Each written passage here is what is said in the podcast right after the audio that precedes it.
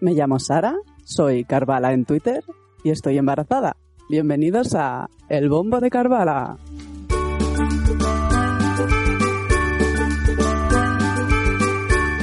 Capítulo 15, semanas 28 y 29, fases del parto.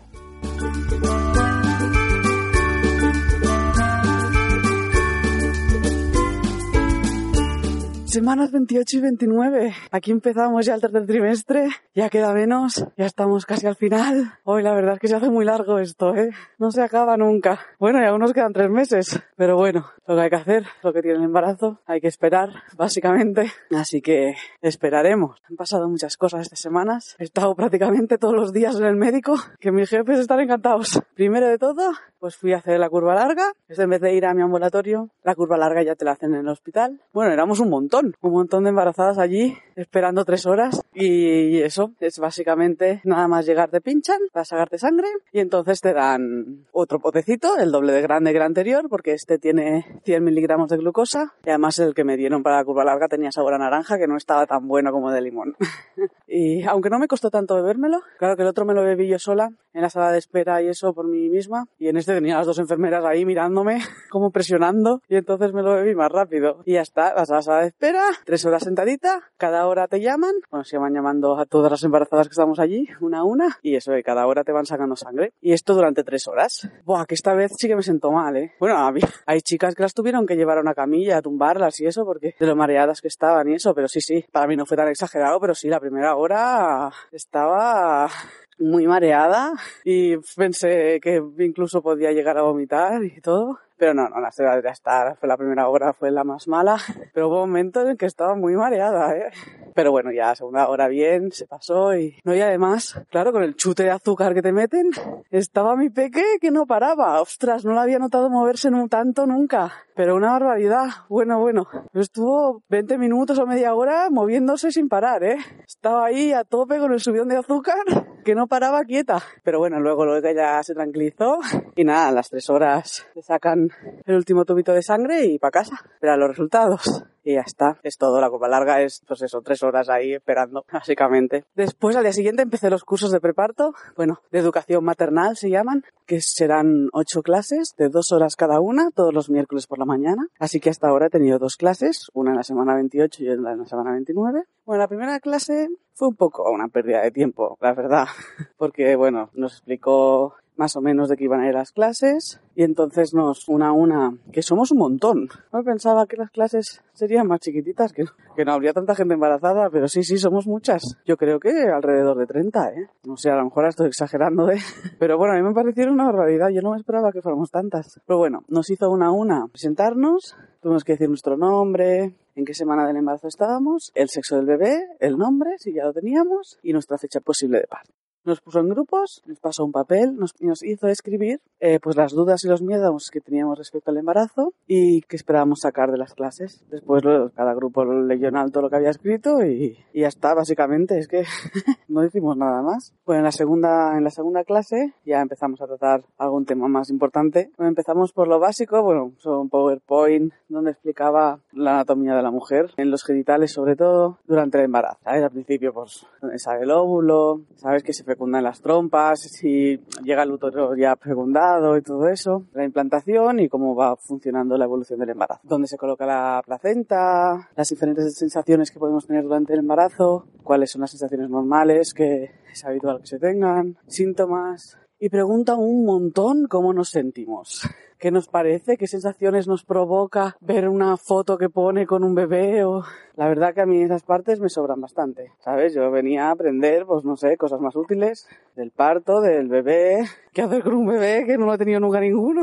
Y nos pregunta un montón. A cada cosa, a ver, de esto, ¿qué creéis vosotras? ¿Y qué sensaciones creéis que son normales y cuáles no? Pero bueno, Después sí explica cosas útiles, como la presentación del bebé, de la que ya hemos hablado, eh, las consultas médicas que, que, nos faltan todavía, las últimas visitas ya serán en el hospital en vez de en el centro de salud, pues eso, qué es lo imprescindible que tenemos que llevar al hospital para el parto. Ah, y en esta clase al final pues nos hemos estirado en colchonetas y hemos hecho ejercicios para mejorar la circulación de las manos y los pies y, y algún que otro ejercicio para relajarnos y, y que podemos hacer en casa que van bien para el embarazo. Ya está básicamente las clases. No sé, se me han hecho un poco lentas, la verdad, porque dos horas La matrona es muy maja, ¿eh? Y de hecho es la matrona que me toca a mí cuando voy a las visitas. No, y es muy maja y se preocupa. Y... Pero no sé, la verdad es que agradecería un poco menos de qué sensaciones tenéis cuando veis esta foto y un poco más de información práctica y útil. Pero bueno, no, no está mal. No, además está muy bien porque conoces a un montón de chicas embarazadas que están igual de embarazadas que tú, más o menos, porque todas estamos dentro de un mes de margen. Todas tenemos la fecha probable de parto en mayo, así que, ¿sabes? Que máximo 3-4 semanas arriba o abajo estamos todas similares de, en la gestación, entonces, entonces las dudas son parecidas y, ¿sabes? Piensas, ay, pues no soy rara, ¿sabes? Parece que esto le pasa a más gente. Los miedos son similares en todas. Bueno, algunas nos preocupan más unas cosas que otras, pero al final estamos todas parecidas. Y esta semana hemos tenido una ecografía también, que en un seguimiento normal del embarazo se hacen tres ecografías, una en la semana 12, una en la 20 y otra en la 33. Bueno, es todo por la seguridad social, ¿eh? Yo por el privado no tengo ni idea de cómo funciona, pero bueno, me imagino que en el privado te harán más ecografías o, o bueno, no lo sé, no os voy a decir nada porque no tengo ni idea, la verdad. Pero por el sistema público te hacen tres ecografías, una en cada trimestre, semana 12, 20 y 33. Entonces, como yo tengo un riesgo de preeclampsia, te hacen una ecografía extra a la semana 28 para ver que la placenta sigue desarrollándose bien porque uno de los problemas que genera la preeclampsia es, es de circulación y por lo tanto no le llega suficiente riego sanguíneo a la placenta y esta no se, no se desarrolla del todo bien. Entonces para controlar la preeclampsia en caso de tener riesgo te hacen esta ecografía extra, ¿vale? Por si hubiera indicios de, de que hay pre preeclampsia poderlo pillar cuanto antes mejor y, y empezar a controlarlo en serio. Pero bueno, nada, todo bien, todo bien, ya os lo digo mi que está estupenda. Bueno, ahora ya, demasiado grande para verse bien en la ecografía. Bueno, verse bien entera me refiero. Ahora, claro, tienen que ir por partes. Entonces, ves la cabeza. Bueno, muy guay, muy guay. Como todas las ecos, es, la verdad es que es muy emocionante verla ahí en la pantalla, cómo se mueve, cómo... Y no, y además, además el chico que me tocó para hacerme la ecografía, súper bien, súper majo, muy, muy tranquilizador además. Empezaba, bueno, esta ecografía que te la hacen por los numeritos esos que hacen al principio del embarazo y eso, ¿no? Porque no has tenido ningún problema, no has tenido embarazos anteriores, ni tienes riesgo de anterior para ni nada. No, no. Es solo por el algoritmo que hacen al principio y que te da el número para el riesgo. ¿Sabes? Pero como así como va, como si él no tuviera nada que ver, ¿sabes? Porque el número este te lo da la persona que te hace la ecografía, o sea, ¿sabes? Que es él, que, pues a ver, no es el mismo porque cada vez vas a un médico diferente, esto va así. Pero vaya que imagino que él también hará los, los numeritos esos cuando le toque hacer la ecografía del primer trimestre de las embarazadas, ¿sabes? Pero ahora como, ¡ay! Esta gente que no tiene nada que ver conmigo, cada vez es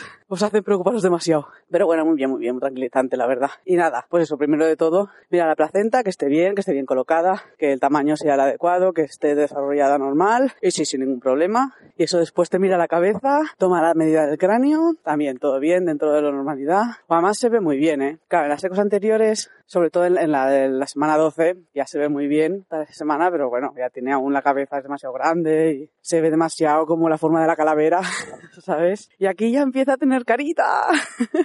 ya se le ve el perfil de la nariz, más como una nariz, más como la boca, ya las manos, los brazos y las piernas ya se ven mejor. Además es que, bueno, aquí ya es, es más grande, no cabe bien en, en, la pantalla, ¿sabes? Vas viendo partes. Entonces, tener la imagen así global es más difícil, no como en las otras fotografías, que se ve la imagen así más general mejor. Pero bueno, sobre todo la carita, ya es una carita, carita. ya es una carita más de personita, de bebé. Y eso ya se la ve moverse mucho más, abriendo la boca, y eso, viendo brazos y piernas. Después, otra cosa que se ve muy bien es el corazón, que además no se capreta y de golpe se ven los colorines rojo y azul, que me imagino pues eso, la sangre que entra, la sangre que sale, y, y se ven las cuatro cavidades del corazón, pero perfecto, o sea, se ve, se ve muy muy bien la forma del corazón, eso, cómo tiene las cuatro cavidades ya, y cuando te ponen los colorines, pues eso, cómo va pasando la sangre, cómo... y se ve muy bien. Tiene un corazón estupendo, y el ritmo, la frecuencia cardíaca también es normal, y todo está bien, y después baja hacia las piernas, sigue siendo una niña, nos ha confirmado que sigue siendo una niña, y entonces en la pierna le, le, mide la longitud del fémur, que bueno, aquí sí que estuvo un rato porque no paraba quieta, se estaba moviendo todo el rato y el otro intentaba para arriba, para abajo y a ver si le cogía eh, la foto al fémur en, bien y le costó un ratillo, ¿eh? Pero bueno, al final sí pudo y le midió el fémur. Después también se pasó por toda la columna, que la columna también me flipa, ¿eh? Porque se ven todas las vértebras ahí súper bien, las costillas incluso, y eso, hizo un repaso de arriba abajo por toda, toda, la columna vertebral, que también está todo bien. Y luego también en los genitales, también todo mirando, que estuvieran bien formados y eso. Ahí me explicó un poco por qué era una niña y qué es lo que se veía, pero ahí sí que, o sea, ver la forma de la cara y las piernas y eso, y la columna, el corazón. Vale, pero los genitales yo ahí no veía nada, ¿eh? Pero bueno, es una niña, está todo bien, que es lo importante. De momento todo se desarrolla según lo normal y ya está. Y oh, esta vez me costó un montón de rato quitarme el producto ese que te echan en la barriga para la ecografía, no sé, como, a lo mejor como ahora la barriga es más grande, echa más pa... Pero un montón, me puso un montón porque las otras veces, pasándote un poco el trápico ese que te dan, la toalla vaya, enseguida y aquí ahora me estuve un montón de rato, aún estaba pegajosa y tenía, bueno, no, no me costó, me costó un buen rato limpiarme. Y eso, y la afuera, pues eso me explicó que todo estaba bien, me dio las, las fotos y las hojas con los resultados, las medidas y eso. Oye, la estimación del peso, que mi pequeño feto ahora pesa ya un kilo ochenta gramos. Pero es eso, es una estimación, porque puede ser que tenga las piernas muy largas, ¿sabes? Pues el cuerpecito no tan largo y pese menos de lo que se estima, o al revés, que tenga las piernas más cortitas y, el torso más largo y, y, en realidad pese más de lo que, lo que toca. Pues bueno, la estimación sale que pesa un kilo 80 gramos, que está dentro de lo normal, todas las medidas están dentro de lo normal, no vio nada raro, así que todo estupendo, todo estupendo. Y después, la semana siguiente de, de la eco y de todo esto, tuve visita con la matrona para el resultado de la curva, que ha dado bien. Así que bueno, o sea que bueno, que la dieta tengo que tener cuidado igualmente porque por haber ganado tanto peso, pero, pero bueno, por lo menos la curva larga de la glucosa ha salido bien. Si te da positiva otra vez la curva de la glucosa a la larga, tienes que ir a pesarte cada poco, a que te saquen sacarte sangre para tener azúcar. Bueno, son muchos más controles, más estricta con la dieta. Bueno, pues eso, tener más cuidado con todo y bueno, ya hay suficientes visitas al médico como y tontas como esta, porque me explica explicarás que vas ahí, te llaman a matrona, entras y bueno, la curva bien, ¿eh? Muy bien. Ya está. Hasta luego. Chao. Y ya. Esa es la visita. Que me dirás que no te pueden llamar por teléfono para decirte eso. Que tienes que ir ahí, no perder el tiempo ni ir al centro de salud, estar ahí esperando a que te toque la visita. Que bueno, que me cogieron bastante rápido, pero si te ha dado bien, podían llamarte y ya está. ¿Sabes? Y no pierdes tú el tiempo y la matrona también y todo el mundo. Pero bueno, ya está. Y por último, esta semana me han vacunado de atosferina, que, bueno, el primer día muy bien, bueno, es un pinchazo. Te ponen tres vacunas en realidad. La tosferina, el tétanos y la difteria. Y me la puso en el brazo. Y el primer día muy bien y eso, pero el segundo me dolía el brazo un montón. Me levanté de la cama. Además, como duermo apoyada sobre el brazo donde me vacunaron, dormí fatal porque no sabía cómo ponerme. Me dolía un montón. Pero bueno, estuve un día así con dolor muscular en el brazo, así como si tuviera un, un morado donde me habían vacunado. Pero ya está, ¿eh? al día siguiente eh, tuve un día así dolorida y al día siguiente ya casi no me dolía y todo bien, ¿eh? ¿no? ningún grave. Pero nada, como el primer día no me pasó nada ni nada, de golpe el segundo empezó a dolerme un montón el brazo y nada, me sorprendió. Pero ya está grave, no me ha pasado nada. Ya estoy vacunada, mi peque ya está protegida con la tosferina en principio, en principio porque he leído que un bebé que tenía tosferina y aún, aún habiéndose vacunado a una madre, a ver que estas cosas pueden pasar, pero todo asusta tanto ahora, ¿verdad? Pero no tienes ni idea de nada, y da todo tanto miedo. nadie queremos que le pase nada a nuestro bebé. Pero bueno, y todos podemos ponernos malos de una cosa u otra, tampoco no vale la pena. Se vuelta la cabeza. Ya está protegida mi bebé de la tosferina, así que no tiene que pasar nada malo. Y ya está, hasta aquí estas dos semanas. Os dejo con el desarrollo fetal de las semanas 28 y 29.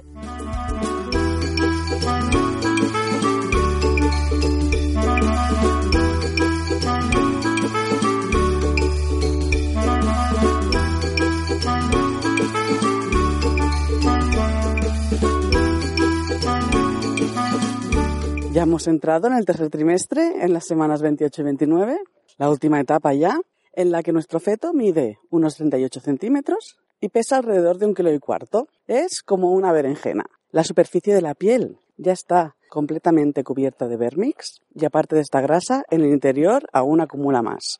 Y esto es lo que le dará un aspecto rollizo cuando nazca.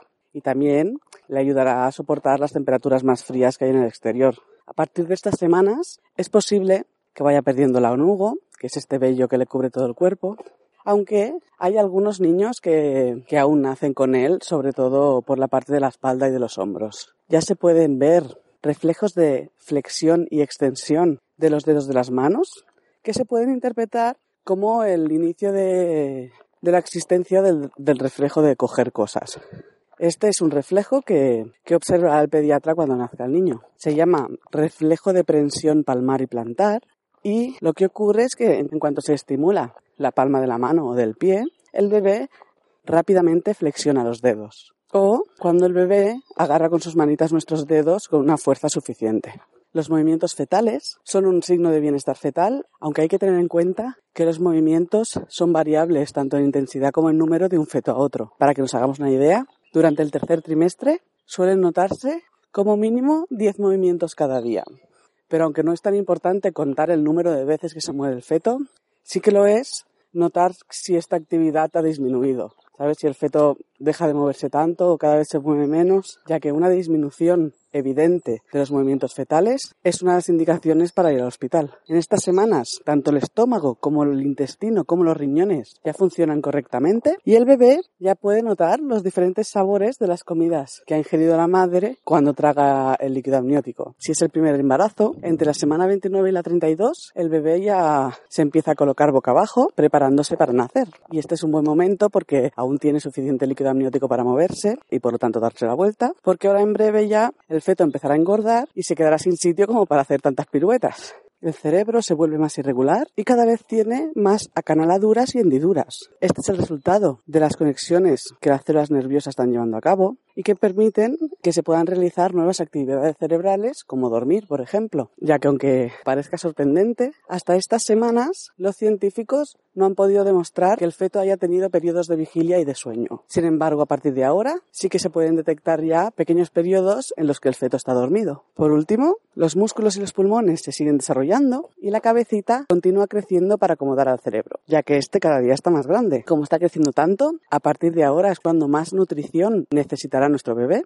y cada día se depositan en su esqueleto unos 250 miligramos de calcio que van endureciendo sus huesos. Y esto es todo en estas dos semanas. Os dejamos con el tema de hoy, que se lo dedicamos a las fases del parto.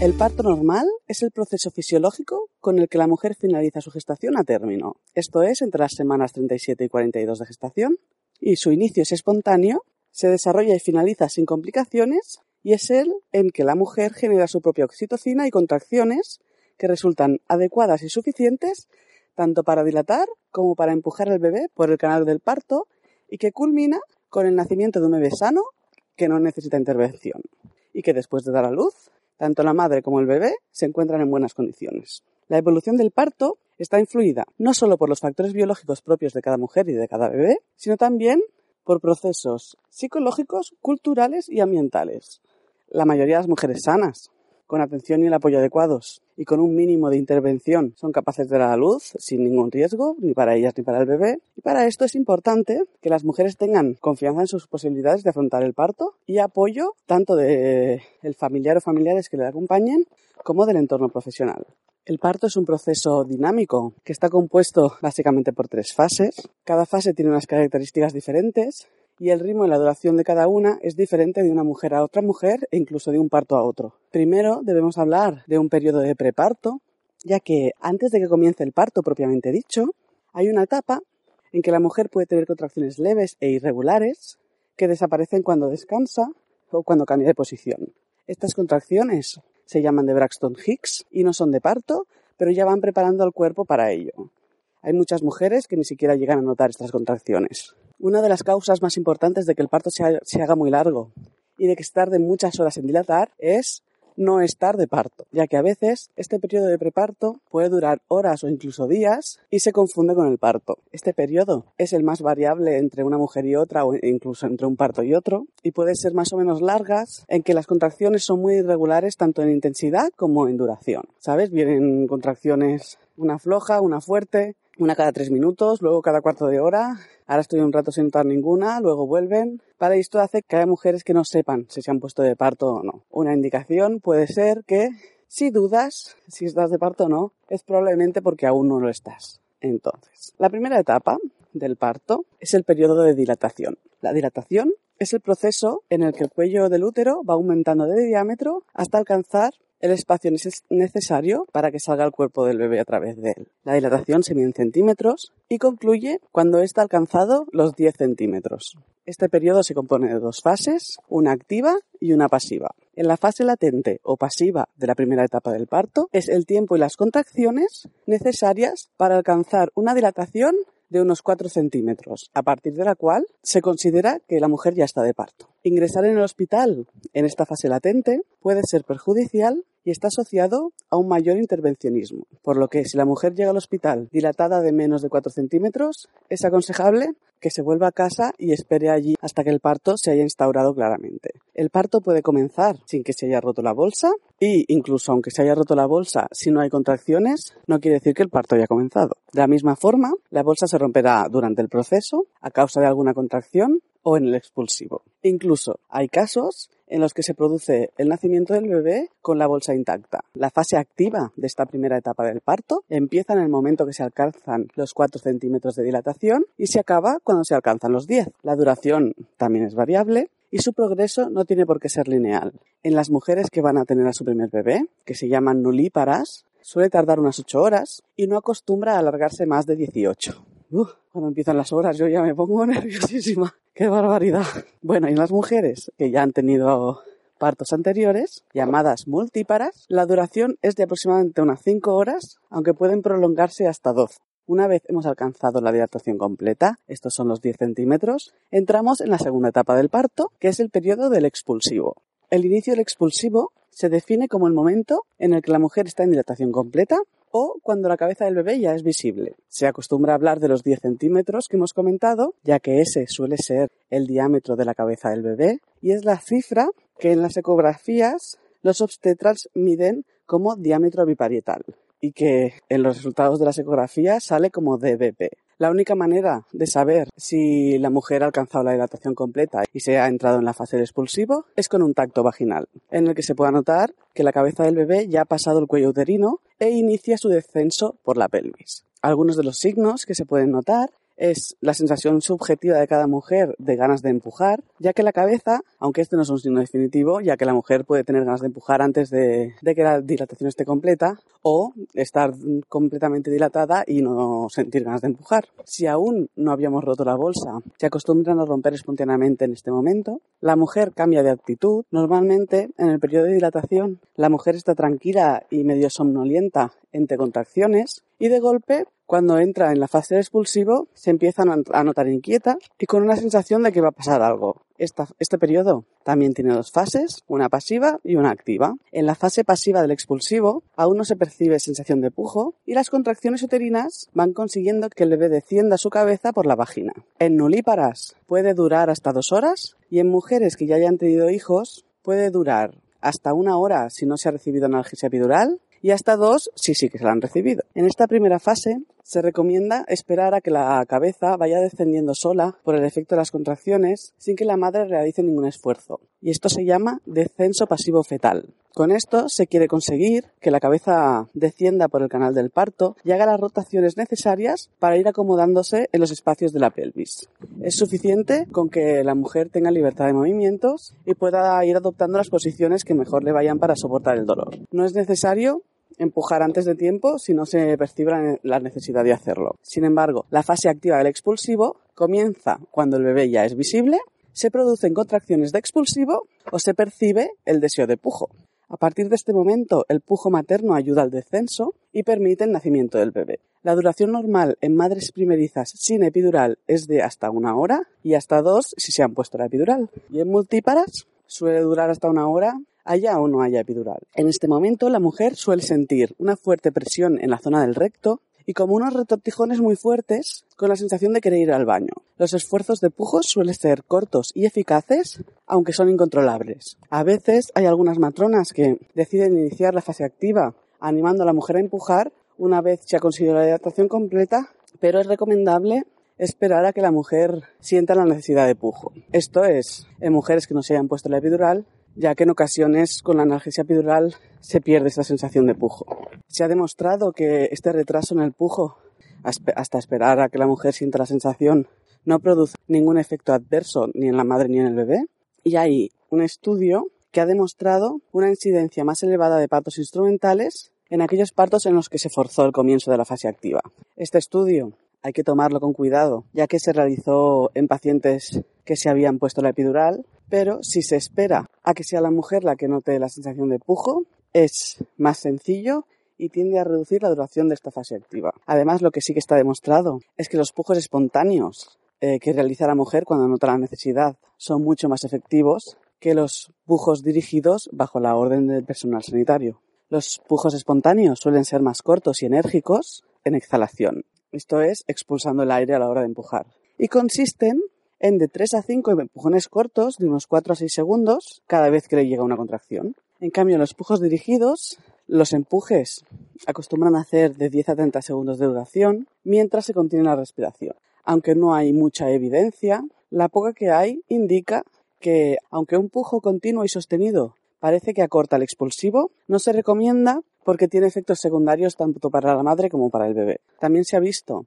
que son más efectivos los pujos a glotis abierta, esto es soltando el aire al empujar, que a glotis cerrada, aguantando la respiración mientras se empuja.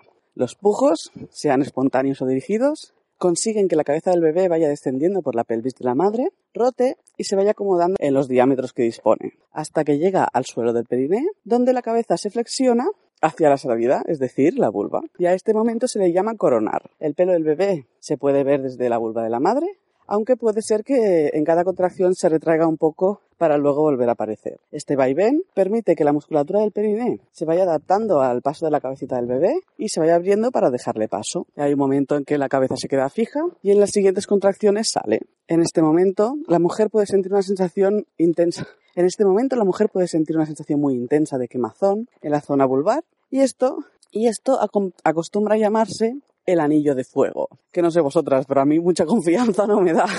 Después de sacar la cabeza, empiezan a rotar los hombros, acomodándose al canal del parto, y en la siguiente contracción acostumbra a salir del todo. Una vez aparecen los hombros, ya el resto del cuerpo se desliza rápidamente detrás sin apenas necesitar esfuerzo. Y una vez está el bebé fuera, que parece que todo ha terminado, pero no, falta la última fase del parto, que es el alumbramiento de la placenta y que es por lo que a parir se le llama dar a luz. Pero en realidad el momento de alumbrar, del que viene esta expresión, es solo en este momento, en el que se alumbra la placenta, no cuando nace el bebé. Eh, esta tercera etapa acostumbra a ser dirigida bajo la administración de oxitocina intravenosa eh, que se ha visto que disminuye el riesgo de hemorragia y además acorta la, duración de esto. Sin embargo, el alumbramiento espontáneo, sin ningún fármaco, eh, es una opción aceptable para aquellas mujeres que no tengan un riesgo alto de hemorragia y, y, lo prefieran. Si el alumbramiento es dirigido mediante la oxitocina, suele durar unos 30 minutos y si es espontáneo, puede tardar hasta los 60 minutos. La salida de la placenta depende de diferentes factores. El principal es un pico de oxitocina muy fuerte que necesita el cuerpo para que se reanuden las contracciones y las condiciones óptimas para que esto suceda son las mismas que para todo el parto, es decir, tranquilidad, comodidad y ambiente cálido. A veces se ha visto que el simple hecho de colocar una manta encima de la mujer o encender un calentador en la habitación facilita un alumbramiento que parecía atascado. La verticalidad también suele ayudar, ya que la placenta ya está desprendida del útero y la sensación de peso puede activar de nuevo las ganas de, empujar. Como la placenta es un órgano blando, que pesa aproximadamente medio kilo, este alumbramiento no suele ser molesto, aunque sí que pueden serlo las contracciones que se necesitan para la salida de la placenta. Bueno, y hasta aquí las fases del parto. Os dejo con los métodos de contacto.